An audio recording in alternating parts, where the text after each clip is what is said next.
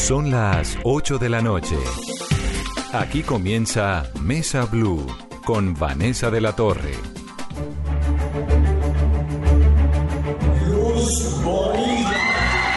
Gracias a las niñas de la fundación, porque son las que me inspiran todo el tiempo. Muy buenas noches y bienvenidos a Mesa Blue. Esta emoción, esto que ustedes están escuchando, es lo que se ha sentido en la premiación de los Titanes Caracol, que es una alianza que hace Caracol Televisión con empresas y con entidades como Essentia, en el Codensa, Universidad de La Salle y CoSalud para destacar algo muy importante que es el trabajo, la solidaridad, la creatividad de personas que han logrado hacer en nuestro país, a pesar de las vicisitudes y de los retos de la vida cotidiana, unos lugares y unos entornos muchísimo mejores de lo que sin su trabajo serían. Por eso son titanes, como dijo Juan Roberto Vargas, el director de Noticias Caracol, de la generosidad, del esfuerzo, de la bondad y del emprendimiento. Caracol Televisión, y a mí me enorgullece profundamente hacer parte de esta casa editorial por esta eh, lucha que tiene desde hace cinco años de reconocer esos trabajos, acaba de dar esos premios Carolina en cinco categorías. Cinco categorías, Vanessa, que son tecnología e innovación, salud y bienestar, educación, cultura y sostenibilidad ambiental. Ya Titanes Caracol lleva cinco versiones, Vanessa. Inició en el año 2014 y a 2019 van 135 titanes finalistas y 27 ganadores. ¿Y cómo se escogen? El público los vota digital, ¿no? Pero hay una, hay una nominación por parte de alguien de la sociedad que tiene que nominarlos. Por ejemplo, en esta versión se recibieron 2.678 nominaciones, de las cuales cinco fueron los ganadores y es por votación en línea que se eligen. Quien mayor votación tenga de estos finalistas son los ganadores. Vamos a comenzar entonces en el programa de hoy a hablar con esos titanes Caracol para que ustedes los conozcan, para que sepan las historias tan inspiradoras que hay detrás de todos ellos. María Camila Roa del Servicio Informativo los entrevistó a algunos previamente, eh, antes de este programa y después del premio, y a otros los vamos a entrevistar en la cabina de hoy. Vamos a arrancar con salud y bienestar. Claudia Patricia Urrego. Vanessa fue una de las más jóvenes del grupo, 31 años, dos hijos. Hoy se encuentra en una situación difícil por cáncer de mama. Ay, amén, Claudia, amén, paz por ese acogimiento tan bello. No, a Claudia que, que le agradezco enormemente porque me ayudó bastante en todo este proceso. Antes de que, de que salga, hospitalización en casa para que vayan hasta allá y le coloquen el medicamento, el control y todo. Es una enfermedad que ella ha podido vivirla en carne, vida y corazón. Entonces cuando le habla a uno sabe de qué le habla a uno y es ese apoyo que uno siente de ella. Claudia Patricia Urrego es la titán de salud y bienestar. Recibe y atiende a cerca de 3.500 personas en Fundayama, Medellín, ¿no, Claudia? Sí, nosotros somos de Fundayama Medellín y estamos enfocados para apoyar y acompañar, orientar a las personas diagnosticadas de cáncer, eh, hombres y mujeres. Dígame una cosa, ¿usted pensaba que se iba a ganar el Titán Caracol, el premio? De verdad, pues obviamente desde que salió Titanes Caracol, a mí muchas personas me, me nominaban, me nominaban y yo dije, siempre en mente estaba de que el día que fuera seleccionada iba a ser la ganadora, porque iba a hacer todo lo que fuera posible por conseguir el máximo de votos. y eso fue lo que hice. O sea, eso que. Se hizo campaña. Me hice campaña. Eso era, eh, no es una campaña política, pero necesito tu voto. Claro.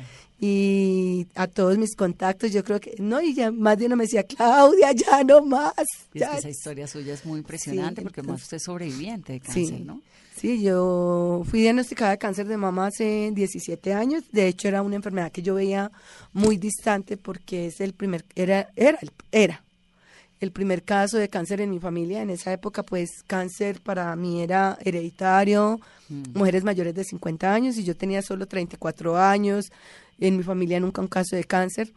Eh, pero bueno, en esa época incluso había una propaganda donde salía una señora y decía, las quiero más grandes, luego otra, las quiero más chicas y luego otra, la las quiero volver a tener, eh, haciendo referencia al cáncer de mama, pero lo que suele pasar y es que cuando no tenemos la enfermedad cerca, creemos que es de los demás y que nunca nos va a tocar. Me tocó a mí, me tocó aprender a punta de resbalones y caídas, aprender de la enfermedad, de la seguridad social, porque sabemos que aportamos a la salud, pero no sabemos qué estamos pagando. Y ante una enfermedad como es el cáncer, que es considerada una enfermedad de alto costo, cuando empezamos el tratamiento, esto sí, esto no está en el plan obligatorio de salud. Entonces ahí aprendí yo que tenemos leyes que nos protegen, que la salud es un derecho, que la vida es un derecho y que si no tengo salud, de salud pues de Colombia?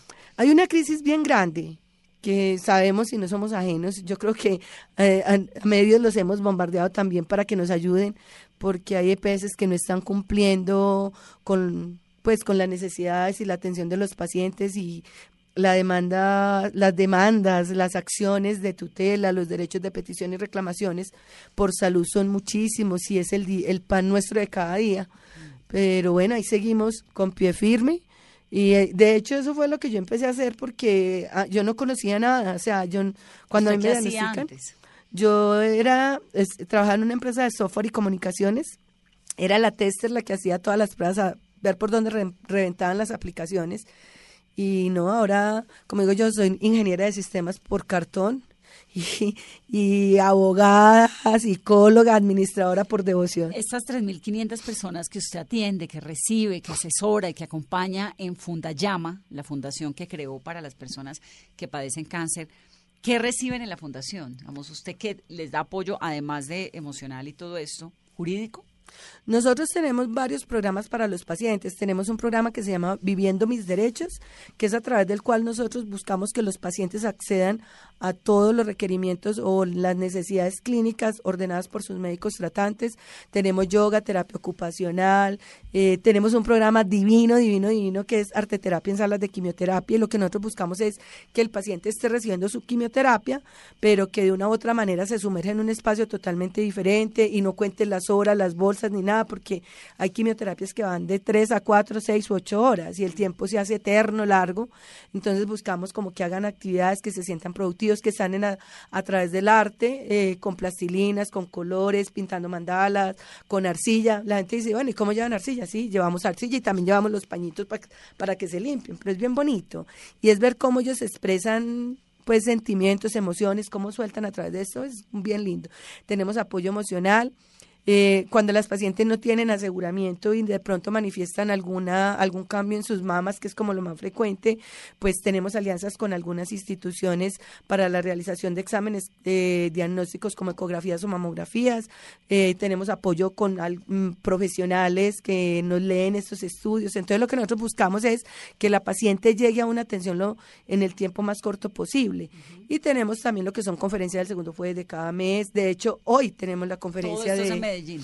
Todo es en Medellín. Y de eso también hace parte la fábrica de pelucas, porque es una de las etapas más difíciles cuando se ven las víctimas de cáncer sin cabello. ¿Cómo funciona y quién quiera donar qué debe hacer? Eh, lo que pasa es, durante el tratamiento hay una serie de pérdidas, o sea, perdemos desde una parte de nuestro seno a perder todo el seno, perdemos el cabello por la quimioterapia.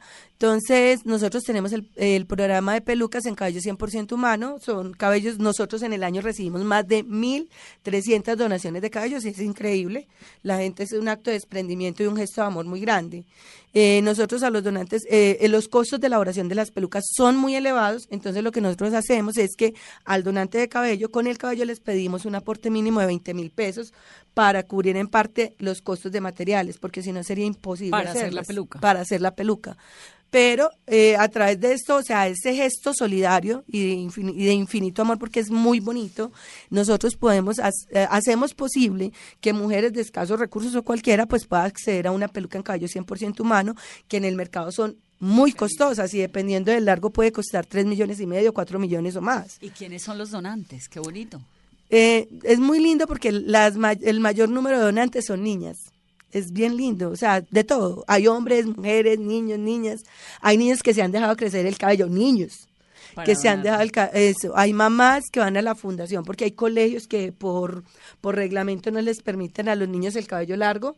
Ya nos ha pasado el caso de dos mamitas que nos piden un certificado, mire, es que yo quiero, mi niño quiere, no es la mamá, es el niño, porque vieron, entonces nos piden el certificado, todo eso, para que, y ellas se comprometen a que deben llevar también, pues con las instituciones, son cosas, son historias, o sea, es... Como varias preguntas, ¿son pacientes oncológicos solamente de cáncer, de seno?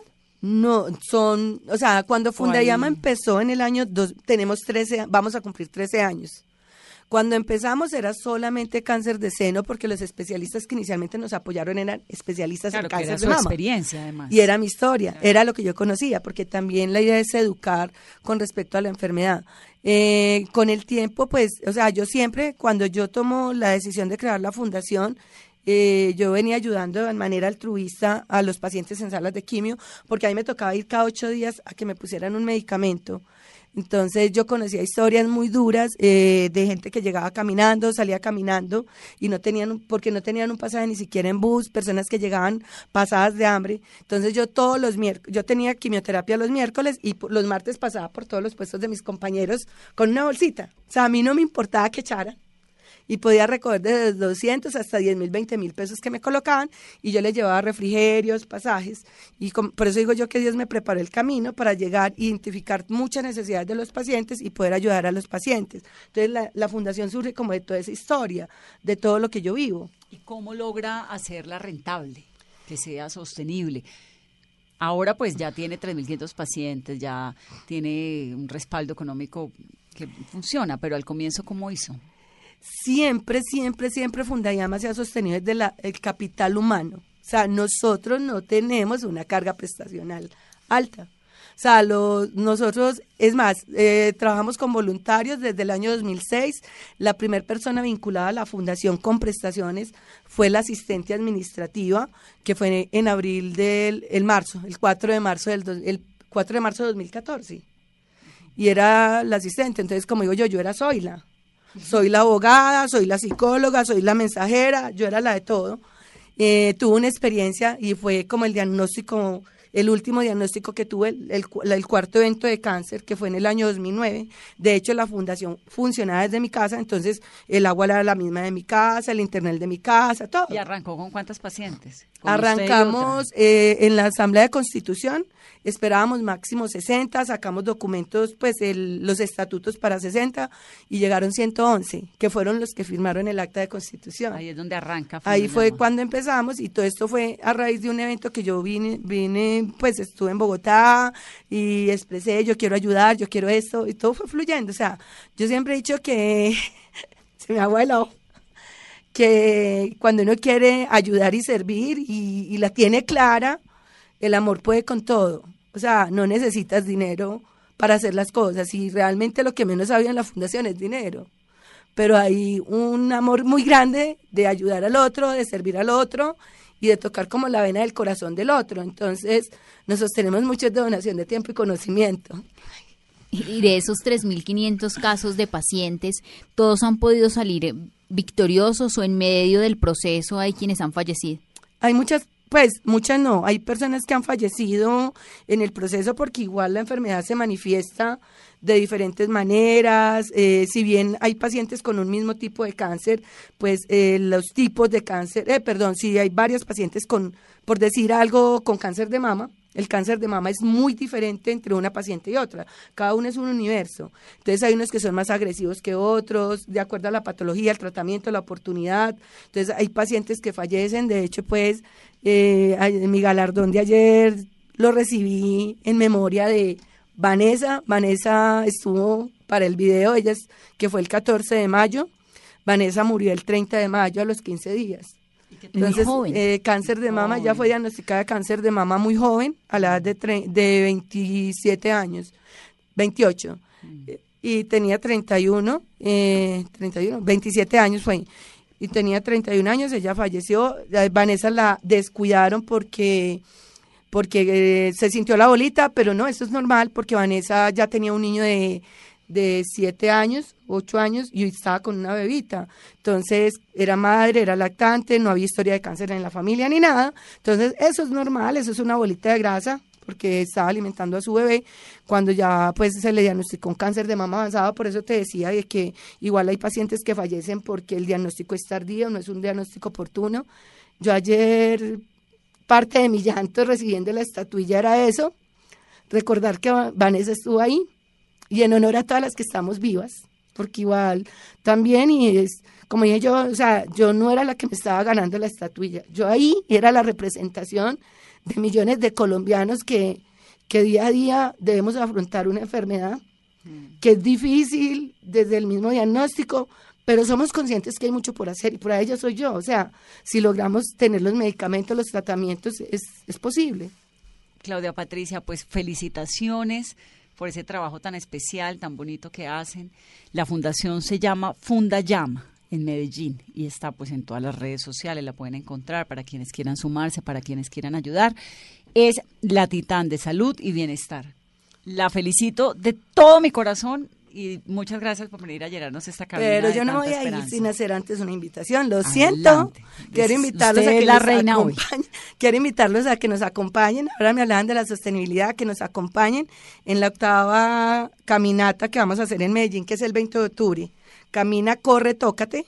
Este es un evento con el cual nosotros buscamos la autosostenibilidad del año. Entonces, así espero que me llamen, que me quemen mi celular, que me quemen mi WhatsApp, eh, para que se inscriban. Mi teléfono es 312-843-1540.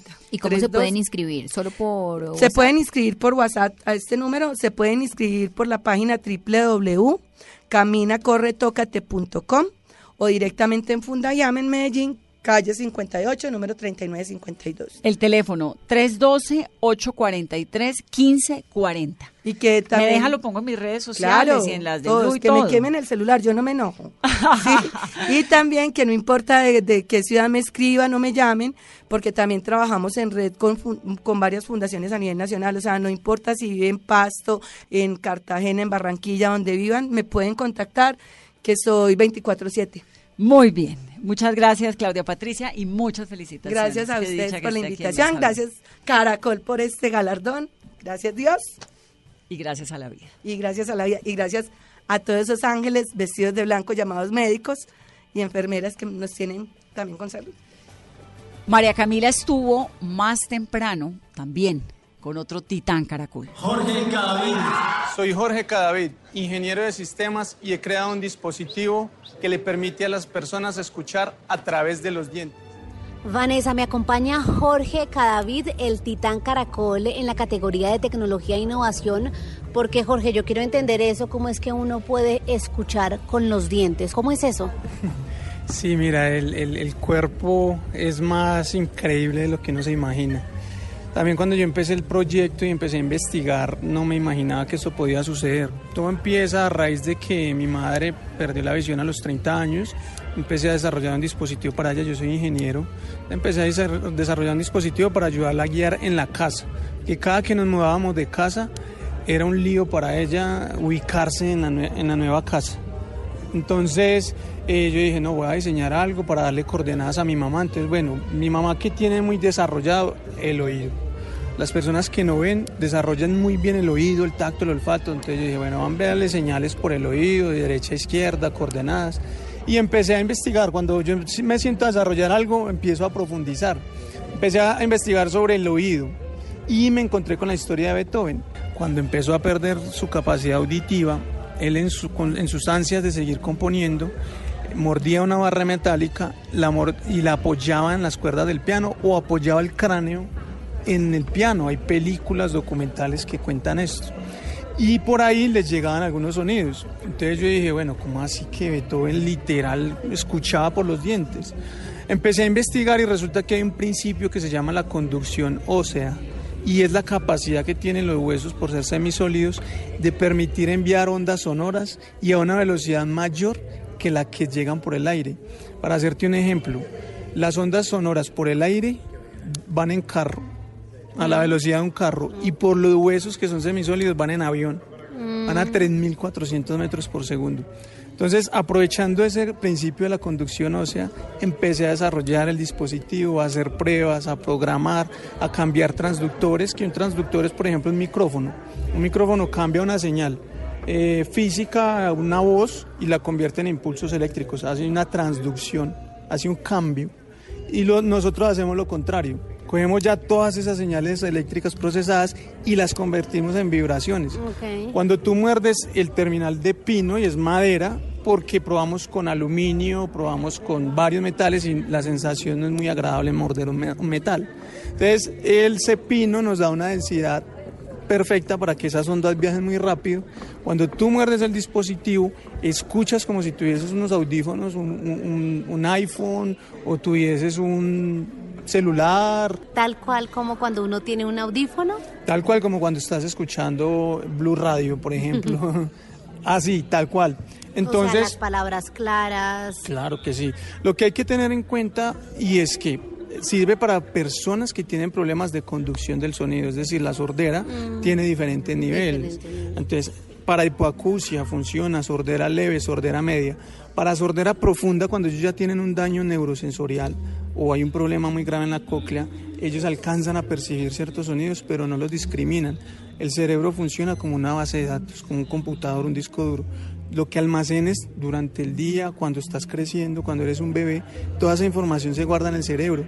Y las personas sordas o con pérdida auditiva grave han dejado de llenar esa base de datos con referencias sonoras. Un ejemplo claro, pregúntale a una persona que nació ciega por el color rojo. ¿Qué te puede decir? Nació ciego, no ha visto, y tú le dices, tan lindo ese rojo. Sí, no sabe qué decir. Qué rojo para mí, no sé. Lo mismo pasa con la sordera. Cuando no hay una información sonora en el cerebro, a él le van a llegar ciertos sonidos y va a decir, no sé, o sea, no, lo, no los puedo. Y hay personas con las que nos ha pasado, que ellos se quedan como pensando, analizando, tardan más tiempo en poder procesar esa información. Entonces, lo que ¿qué queremos hacer? Estimulación temprana con los niños cuando estén empezando a experimentar pérdida auditiva para poderles llevar por los dientes literal esa información sonora que el cerebro requiere para poder procesar el resto de sonidos de su entorno. María Camila, déjeme le pregunto a Jorge Iván, ¿cómo se llama ese dispositivo y hace cuánto comenzó a desarrollarlo? ¿Cómo se llama el dispositivo? Sonata. Sonata. Sonata en honor a la música clásica, en honor a Beethoven. Eh, empezó en realidad la idea en estos días, eh, un amigo me hizo caer en la cuenta, yo bailaba en una escuela de danzas en Calarcá y el tablado de madera, cuando nos hacían bailar descalzos, yo sentía ciertas vibraciones por los pies y es así, una persona con pérdida auditiva pone las manos en el bajo o en un parlante y, las vibraciones. y ellos sienten las vibraciones de la música. Entonces yo le decía a él, ¿será que si uno pone a vibrar las tablas, hace algún procesamiento, será que uno descalzo, una persona con pérdida auditiva puede eh, sentir la música y bailar? Eso que va ahí, yo paré porque fue hace más o menos 18 años que yo bailaba, pero cuando ya eh, estudié tecnología en electrónica, luego ingeniería de sistemas, volví a retomar la idea y ya empecé a desarrollar el dispositivo para mi mamá. Entonces como que esa, esa información que tenía desde hace tanto tiempo, empecé a recopilarla y en esencia Sonata es eso, hacer vibrar un elemento que lleva una información sonora. Jorge, Sonata es el primer dispositivo en el mundo que permite, lo que usted dice, escuchar a través de los dientes. Sí, nosotros hemos hecho varias investigaciones a ver dónde hay y, por ejemplo, hay un implante hay niños que literal tienen que perforar el cráneo para insertar un transductor también. Eh, se requiere de una cirugía, bueno, es todo, un proceso muy diferente. El principio de conducción ósea ya ha sido utilizado para ayudar a las personas, pero digamos que es un proceso invasivo. Nosotros lo que queremos es hacerlo más económico, más portable, más estético, casi invisible, como te decía, queremos hacer un retenedor. La persona se pone su retenedor, va caminando y no tiene eh, un dispositivo o algo que evidencie, ah, tiene pérdida auditiva o no sé qué, los estigmas pues que... Eso le iba a preguntar, ¿cómo, ¿quiénes han accedido a, este, a Sonata hasta hoy? Bueno, en este momento, como están en fase de desarrollo, ya funciona, pero queremos hacerle muchas mejoras. Entonces eh, todavía está muy grandecito, hay que mejorar la estética. Entonces por eso creemos ya que con Titanes Caracol podemos ya investigar e invertir para poderlos llevar al mercado en un precio muy accesible a estas personas de escasos recursos y que no requiera cirugía, es lo que queremos, que no sea un dispositivo invasivo. Jorge, felicitaciones. ¿Y usted se imaginaba que iba a ganar y cómo fue ese momento cuando abren el sobre? Uy, wow. Un taco tardé, tardé unos milisegundos en procesar la información. Como por el aire las ondas sonoras viajan un poquito más lento, me tardaron. Si hubiese sido por los dientes, lo entiendo clarito. Entonces, sí, cuando dijeron Jorge Iván Cavit, como siempre, uno tiene confianza en su proyecto, pero también viendo, pues los, votos, eh, viendo los otros proyectos, dice uno, no, acá hay también proyectos muy tremendos, muy tesos. Entonces ya uno dice, Dios mío, que los votos hayan alcanzado. Entonces ya procesé toda esa información en el momento. Cuando ya me abrazaron mis compañeros, ahí sí como que caí en la cuenta de que ya era yo. Me subí con un taco en la garganta increíble, hacía mucho tiempo no experimentaba eso. Taco, Mi eso es muy familia- paisa, ¿no? Un taco es como un revoltijo en la barriga, como un taco un no, trancón, un le nudo, dicen, ¿no? Un nudo. Un nudo, un nudo en la garganta. Eh, mi familia estaba ahí, mi esposa, entonces las palabras no me salían, por fin tomé aire y, y les pude decir. Y, y en resumidas cuentas lo que yo les dije es, el mundo no está hecho para las personas con pérdida auditiva, para las personas con pérdida visual, para las personas con, con, fale- con deficiencias o con problemas de, de motricidad. Porque, sí, porque todas las empresas eh, hacen las cosas es para el que ve, para el que oye, para el que camina y el resto qué. Entonces nosotros queremos es conectar esos dos mundos, desarrollar tecnología. Yo siempre lo he dicho, mi sueño es crear un centro de investigación y desarrollo, pero aplicaba a todo tipo de discapacidades para poderlos conectar a ellos, que ellos puedan ver redes sociales. Con Sonata pueden escuchar un audio de WhatsApp, pueden ver una película en cualquiera de estas plataformas, pueden recibir una llamada. Increíble. Entonces es, es poder que ellos sientan que hay empresas que se preocupan por ellos y no todas las empresas que se preocupan por los que, entre comillas, normales. Pues una dicha, lo felicitamos María Camila y, y agradezcámosle por estar acá en Mesa Blue. Jorge, felicitaciones y gracias por estar aquí en Mesa Blue. A ustedes, a ustedes, a los medios, a Caracol, a toda la familia que hace parte de esta organización, porque sin ustedes pues no estaríamos acá disfrutando de esto. Con esta emoción vamos a hacer una pausa rápidamente en Mesa Blue. Estamos hablando de los titanes Caracol y de ese ejemplo que le están dando ellos a un país que necesita tanta inspiración y tanta gente que le esté apostando a lo bueno. Regresamos en breve.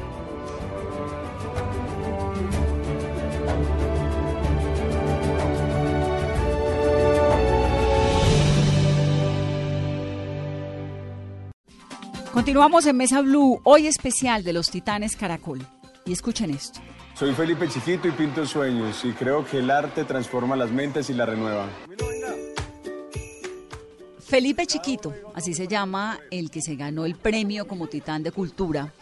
Y él encontró algo que parecía muy difícil, digamos, de combinar, y es hacer del arte el servicio militar, volver el servicio militar una experiencia muy positiva a punta de pintar murales en las escuelas y en los barrios con sus compañeros y posteriormente eh, le dio vida a la Fundación Montañas de Colores en el 2015. Es un titán de cultura y me da mucho gusto tenerlo acá, Felipe, bienvenido.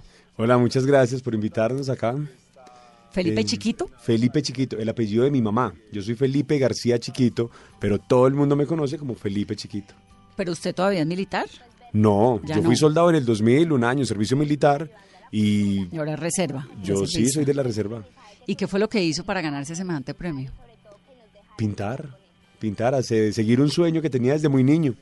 Eh, solo que, bueno, le- les cuento, esto nace desde una experiencia que tuve en, en un país donde estuvimos, íbamos a una favela, ya sabemos qué país es. Brasil. Y un chico no mayor a 13 años, con un fusil, sin camiseta, en chanclas, me pregunta que de dónde soy yo. yo estoy ¿Pero usted por qué llegó a la favela? Yo pintaba en las yo siempre bueno yo me fui a- yo me gradué de publicidad en el 2010 2009 En Manizales. en Manizales en la Católica de Manizales. Me voy a viajar a Argentina un año en Argentina tres años en Brasil. Y en uno de esos años en Brasil este chico me ve pintando. Cuando yo entro a la favela voy con la pintura y él me pregunta que de dónde soy. Y yo le digo, bueno, soy colombiano, por el acento obviamente no, no soy brasilero. Y me dice, ¿y usted es de dónde? Yo le dije, colombiano. Y automáticamente a él le cambia la cara y veo una cara de miedo en él. Claro. Y yo ese día aproveché eso, obviamente. Y yo, y yo pensé, bueno, el problema no somos nosotros los colombianos. El problema es cómo nos ven a nosotros los colombianos. El problema es ese. Entonces ese día yo dije, no, el nombre de Colombia hay que cambiarlo. Afuera. Cuando llego a mi casa, a Colombia, y empaco mi maleta para volver a salir a pintar por fuera, para mostrarle a la gente que mi casa es buena, que mi casa está limpia, eh, cuando estoy en la puerta me doy cuenta de que mi casa está un poco sucia. Entonces decido entrar a limpiarla un poco, a pintarla un poco, para así poder salir y mostrarle que mi casa realmente es una casa linda para habitar y que tenemos gente muy buena. Resulta que recuerdo que en el 2000 yo había sido soldado y jamás me gustaron. Soldado cuando uno termina el bachiller y hace servicio militar. Y se lo llevan obligado. Entonces usted hizo servicio militar y luego estudió servicio Servicio militar, después hice eh, artes, diseño gráfico y después publicidad. Listo, entonces llego yo a, a, Manizales y, recuerdo que cuando yo estaba de soldado en Armenia, yo pintaba, en vez de estar patrullando, yo me, a mí me gustaba era, eh, estar en los barrios, pintando con la gente. En esa época se llamaba GEOS, el Grupo de Operaciones Psicológicas. Eh, después pasó a ser lo que es ahora eh, Acción Integral, que es donde los ejércitos utilizan una parte de sus soldados para llegar a ser brigadas culturales en los, en los barrios. Siempre ha existido. Sí, siempre ha existido. Apoyo pero, con el trabajo con la Pero no ha sido tan visualizado. Entonces yo aproveché ese, eh, ese, esos grupos que tenían el batallón para visualizarlos un poco más. Y pues nos dábamos la mano ellos pintaban conmigo, yo visualizaba más el ejército y así yo mostraba de que mi Colombia no era tan mala. Y entonces pintaba fachadas de casas claro, y barrios, no, hacíamos murales en barrios, hacíamos vallas en barrios. Como yo prestaba servicio en esa época era pues alusivo al ejército. Pero ahora, como yo soy civil, aprovecho con los ¿Y soldados. en qué momento, en medio del conflicto, en medio de la guerra, en medio de un país tan violento como es Colombia y con esos retos que tiene de seguridad, un soldado se puede dedicar a pintar? Porque bueno, Caldas es un departamento que ya no tiene ese conflicto que tenía hace tantos años. Pero en ese momento cuando usted era soldado, sí. Cuando, estaba, cuando era soldado, sí. Pero cuando yo era soldado, era soldado en Armenia, en la ciudad. Entonces era mucho más fácil llegar a esas poblaciones con las con las escuelas, bueno, en esa época sí andaba uno más armado que ahora, ahora las brigadas van a los, eh, por ejemplo, llegamos a 45 veredas en Caldas y hemos ido a Samaná, a La Palma, lugares que eran impenetrables por la guerra, pero ahora podemos ir sin, sin armamento y podemos ir a arreglar fachadas, hablar con los niños, jugar con ellos, pintar con ellos. Entonces usted arranca ese proyecto cuando era militar. Sí. Cuando estaba haciendo el, servicio militar. Pero le di forma hace cuatro años. Le dio forma después, después de haber sido a Brasil, después de haber sido a Argentina, etcétera. Y hace cuatro años, ¿qué fue lo que hizo? Bueno, entonces llego a Manizales y saco los soldados y nos ponemos a pintar en las escalas de Chipre, uno de los monumentos más famosos de, de Manizales, después de la catedral. Y pasan taxistas y les gritan a los soldados, ¡Ey, los pusieron a hacer algo bueno! Y ya se estaban enojando un poco. Y yo les digo, venga, escuchen lo que están diciendo. Nos pusieron a hacer algo bueno. Entonces todo lo malo que nos decían, nosotros lo utilizamos a nuestro favor. Hicimos un mural con niños muy pequeñitos y algunas personas de Manizales decían, ah, ese muro parece pintado por niños de cinco años. Y yo les decía, muchas gracias, lo pintaron niños de tres años. Y empezamos a tomar todas esas palabras que nos decía la gente y las utilizábamos a nuestro favor. Convertíamos todo eso malo en algo positivo. Y así empezó este, este cuento a pintar con, con soldados, con policía de turismo, que también nos han, colaborado mucho, en cabeza pues del sargento Andrés Pérez, que nos ha colaborado muchísimo en Manizales. Em, y empezamos a pintar escuelas, colegios, el Y ahí es cuando monta montañas de colores. Montañas de colores nace para no firmar como Felipe Chiquito, porque es que yo pintaba con todo el mundo. Y es injusto yo ir a firmar Felipe Chiquito en un mural que han puesto las manos 50 personas. Entonces usted organiza todo en torno a montañas de colores. Todo montañas de y el proyecto mediante el cual soldados, en vez de cargar armas, comienzan a cargar baldes de pintura y brochas para realizar estos murales en los que también participa la comunidad, se llama Pintando Sueños de Paz. Pintando Sueños. ¿Cómo se financia inicialmente? ¿Dónde saca eh, las brochas, la pintura? Mm, no, eh, el dinero sale del bolsillo nuestro. Yo vendo, yo hago cuadros en la noche, vendo mis cuadros y con la plata de mis cuadros yo saco los soldados para ir a pintar con los niños. Ay, qué lindo. Feliz. Sí, no, es muy difícil porque eh, vamos a las administraciones y no hay plata para pintura. Eh, vamos a vamos a, a organizaciones y pues no no, no, o sea, no le prestan atención a esto, pero pues yo soy feliz pintando con los soldados. Yo veo que aquí hay una forma muy buena de mostrar a Colombia, porque creo que esta es la mejor forma para yo poder salir otra vez y decirle a la gente que mi casa sí está limpia. Claro, para sentirse orgulloso además de tener una casa bella. Felipe, y van a seguir pintando sueños no solamente en el departamento de Caldas, sino a qué otros municipios van a visitar. Pues mira, en estos momentos estamos pintando también, eh, hay un departamento, no recuerdo el nombre, pero se está pintando al, eh, creo que es por Santander, no, por Santander no. Ahorita tienen 55 municipios del país y 40 escuelas en Caldas, ¿no? están concentrados en Caldas. Tenemos, hemos llegado a 50 lugares por, por todo el territorio. Hemos pintado en Piangüita, en el Pacífico, hemos pintado en el Tayrona, en Santa Marta. El ejército ahora tiene la, la vereda modelo en Putumayo tienen también, están pintando, tenemos como cinco departamentos que están pintando con soldados y no necesitamos de artistas. Y ahora, de nuevo, en este país en el que hay tantos retos de seguridad, como en el 2000 fue cuando se arrancó, ¿no? Sí. ¿Qué dicen los altos mandos de los soldados queriendo pintar y cargando baldes de pintura y sueños de colores en vez de estar pensando en guerra? Bueno, pues eh, ellos le apuestan mucho de que el soldado tiene que hacer tejido social, hacer una cohesión social con la comunidad.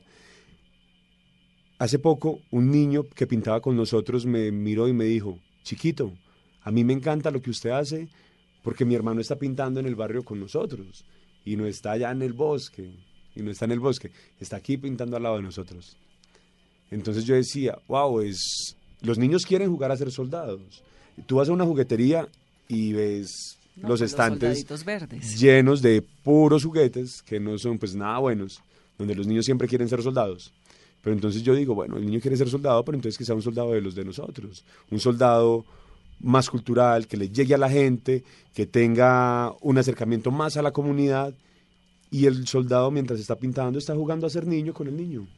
Un soldado de construcción. Sí, son soldados que crean. Cuando hemos visto un soldado creador, ¿cierto? Tenemos la idea de que el soldado está, está aliado como con la guerra, ¿no? Nosotros mostramos de que el soldado colombiano es un soldado que está hecho para la convivencia y para el tejido social. Te cuento una cosa, somos el primer ejército en el mundo en pintar con soldados. Somos el único. ¿Ah, sí? Sí. Qué lindo. Esto lo vamos a llevar a otros lados también. Felipe, ¿y al proyecto no se han sumado eh, altos oficiales, generales, coroneles que quieran también pintar? Sí, mi coronel Avilán de Manizales, que le mando un saludo a mi coronel, él también ha pintado con nosotros. ¿Qué dice el ministro de Defensa, por ejemplo? No, nunca lo he conocido. ¿Y cómo se financia ahora, en este momento? ¿Con los cuadros todavía? Porque ya es un proyecto muy grande. Inicialmente, cuando usted dice pues que arrancó en el 2015, pero ahora con los 55 municipios a los cuales abarca, eh, ¿cómo se ha financiado? Bueno, pues mi hermano eh, hace poco me regaló 50 galones de pintura. Me dijo, no, Félix, yo le regalo 50 galones. Em, yo, yo publico en redes sociales, hey, vamos a pintar un mural dedicado a Ana María Giraldo. La... Mm, eh, ah, no, mentiras, ese sí me lo patrocinó una fundación. Pero yo, bueno, digamos que vamos a hacer un mural tuyo. Entonces yo publico, mira, vamos a hacerle un mural a esta persona que es de Manizales, eh, es una persona que ha hecho logros muy grandes. Eh, por ejemplo, ha escalado el Everest. Tenemos la, la colombiana, la primera que subió al Everest es vecina mía. Eh, un saludo a Ana María Giraldo, que en estos momentos está en Uruguay escalando. Bueno, eh, entonces hacemos eso y la gente llega con pinceles, con rodillos. ¿Y la gente, va y ayuda, claro, con pintura. A veces también llegan y dicen, hey, Phil, mira, tengo 300 mil pesos, toma. Wow, pero usted es un artista bárbaro, tremendo. Pues muchas gracias. ¿Y quiere vivir para siempre de hacer murales y de la pintura? Pues mi proyecto dura 30 años desde ya. Yo quiero llegar a los 200 países que tiene el mundo y pintar con todos los ejércitos del mundo y que la gente vea y entienda de que los soldados no son armas de guerra, sino que el soldado es un ser humano y como ser humano siente y como ser humano es capaz de crear, ¿cierto? Ahora la otra semana vamos para Berlín. Voy a pintar en los 30 años de la caída del muro de Berlín con soldados alemanes. Y con algunos soldados colombianos que están agregados. Muy bien, pues nos sentimos muy, muy felices de tenerlo aquí, Felipe, muy orgulloso. Que Irlanda nos acaba de invitar también, la ciudad de Cork, para que pasemos con ellos. Vamos a pintar con el IRA, el grupo exterrorista, y con soldados unidos, exterroristas del IRA, y soldados irlandeses. Vamos a pintar algunos eh, monumentos en, en, la ciudad de Cork. En ¿Y esa invitación viene que de los gobiernos? No, yo voy, toco y les digo, hey, miren, vamos a hacer esto. Y ellos me dicen, ah, bueno. ¿Ellos son quiénes? Los, los gobiernos, los ejércitos, y me dicen, sí, me encanta lo que usted hace en Colombia. Aparte de que por fuera de Colombia nos ven como los malos, lo que yo les decía ahora, ¿cierto? Nos ven como lo, nos, el problema no es el colombiano, sino cómo nos ven. Entonces lo que tenemos que hacer es cambiar la imagen de cómo nos ven y que nos vean como, hey, los colombianos también son creadores. Pues muy bien, Felipe, nos encanta, lo felicitamos. Esto además es un impulso grande, el, el premio de Titanes Caracol, porque es un reconocimiento, pero además un impulso importante. Ahí están todas estas empresas patrocinadoras conteniendo, empujando. Entonces, felicitaciones y qué dicha, qué mensaje que nos llega tan bonito de su talento y su creación. No, muchas gracias a ustedes. María Camila Roa, con otro Titán Caracol. Soy John Berrío López y llenando una botella de amor estamos transformando el problema del plástico en soluciones de vida. Vanessa, John Berrío es el titán caracol en la categoría de sostenibilidad ambiental porque él precisamente eh, dice que no hay que satanizar el plástico. No, es así, ¿no, John? ¿El plástico es malo o es bueno? Sí, hay un tema muy importante. El problema no es el plástico. El plástico nos sirve, nos ayuda, nos ayuda a mantener nuestros alimentos, a transportarlos, a todo lo que utilizamos a diario. Porque a uno le dicen siempre que el plástico contamina, que el plástico está matando a los animales. ¿Cuál es la realidad que usted enseña sobre este elemento que en Colombia todavía no es prohibido y lo usamos mucho, no? Sí, todavía en Colombia se utiliza el plástico y obviamente lo vamos a seguir utilizando. El plástico va a seguir aumentando su consumo porque es que es una materia materia prima fabulosa que permite disminuir la huella de carbono en el planeta.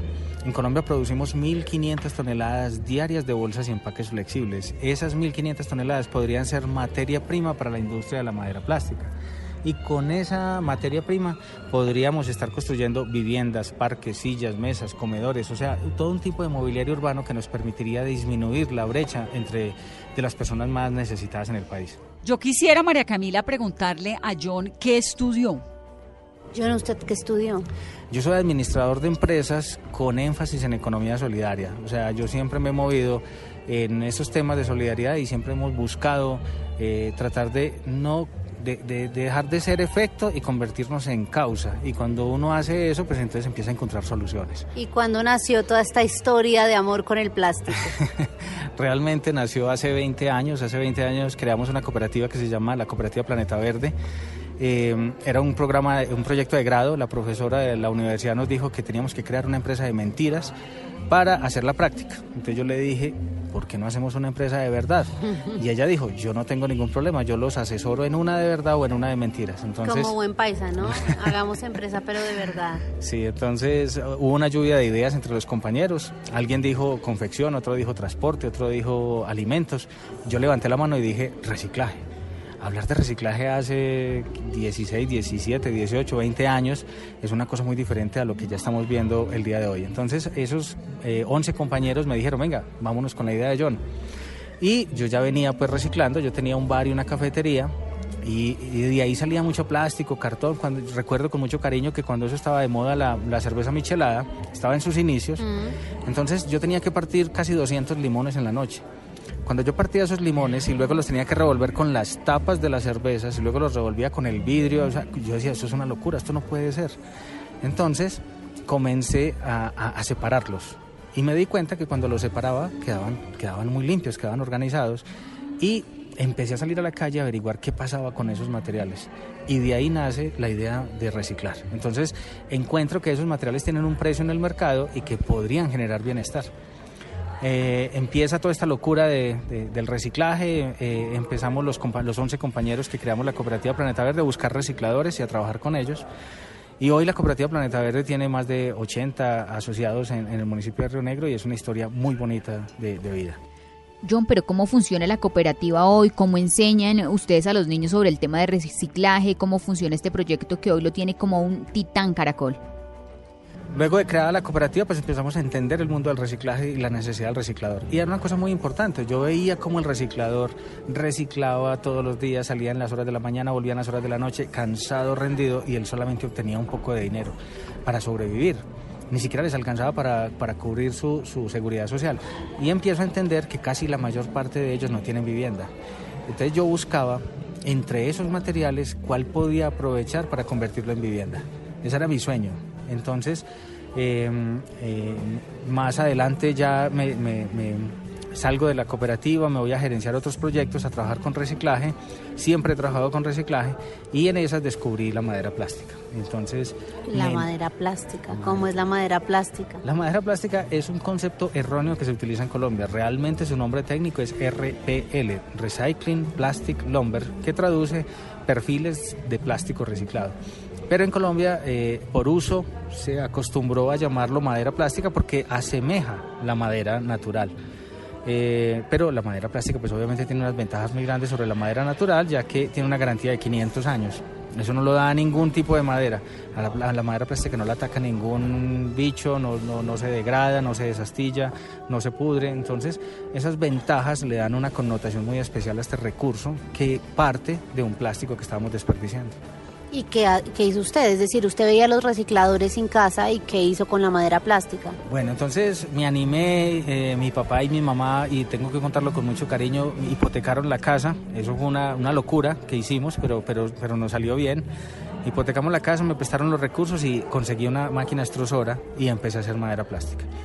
Pero cuando yo empiezo a hacer madera plástica, eh, eh, recordaba el tema de, los recicladores, entonces empecé a hacer formas de que esa madera plástica se convirtiera en una casa ese era mi sueño. Yo ya había encontrado mi camino, yo ya estaba totalmente seguro y sabía que le tenía que ayudar a los recicladores con los temas de vivienda.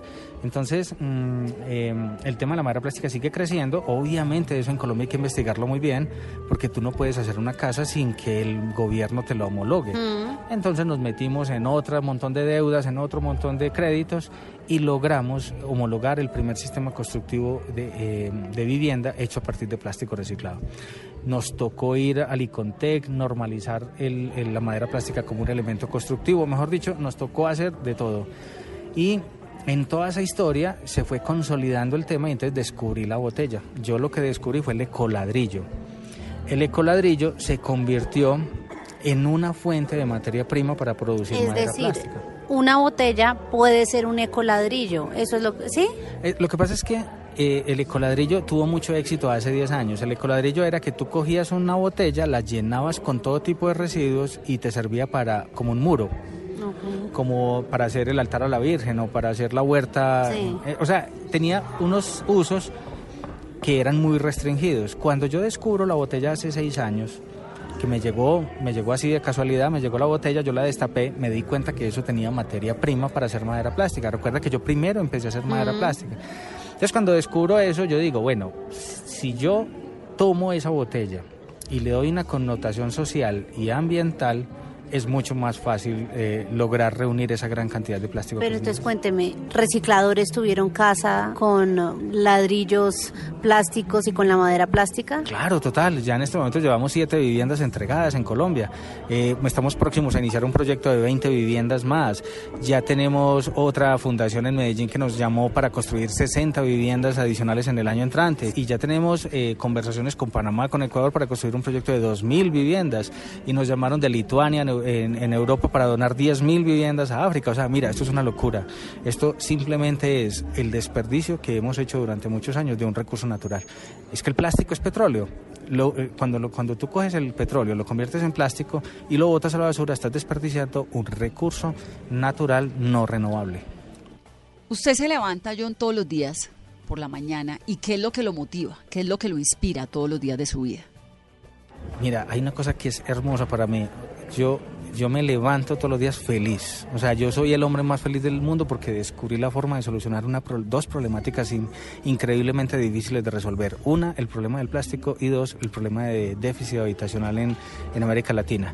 Pero lo que más me motiva, lo que más me alegra a mí es cuando los niños me mandan testimonios donde me dicen, señor John, le agradecemos inmensamente todo lo que está haciendo por el planeta. Eso me llena enormemente. Entonces yo pienso que los niños son los, gran, los grandes protagonistas de Llena una botella de amor. ¿Qué sintió cuando recibió, cuando abren el sobre y dicen John Berrío ganador de esta categoría? Bueno, sentí un peso inmenso de responsabilidad porque de aquí en adelante tenemos que seguir convenciendo a más colombianos.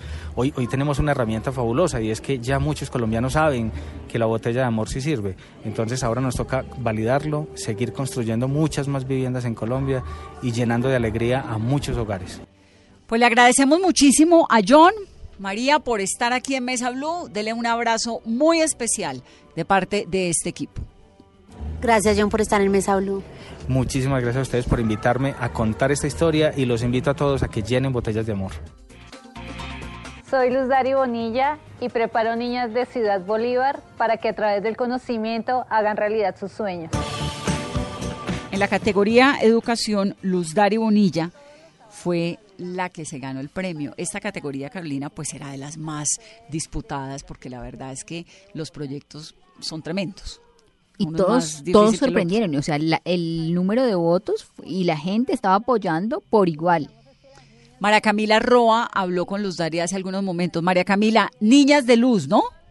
Niñas de Luz, ¿sí? Así se llama, ¿cierto? La fundación. Sí, ¿Hace cuánto nació este proyecto, Luz Dari? Ya va a cumplir seis años de haber nacido Niñas de Luz. El punto en el que nace todo esto es porque Luz Dari eh, tuvo que trabajar cuando era niña y esa es precisamente la causa de la, de la fundación, ¿no? Que esas niñas que de pronto no pueden estudiar porque tienen que trabajar o no, o hacer otro tipo de actividades, usted les da amor educación y diversión en la fundación, ¿no? Sí, un poco lo que sucede en la mayoría de familias que de escasos recursos es que cuando existe una hermana mayor, una niña, ella es la que se dedica a cuidar los hermanitos, a hacer los oficios y asume un rol de mamá y deja de lado lo que tiene que ser, que es eh, ser una niña.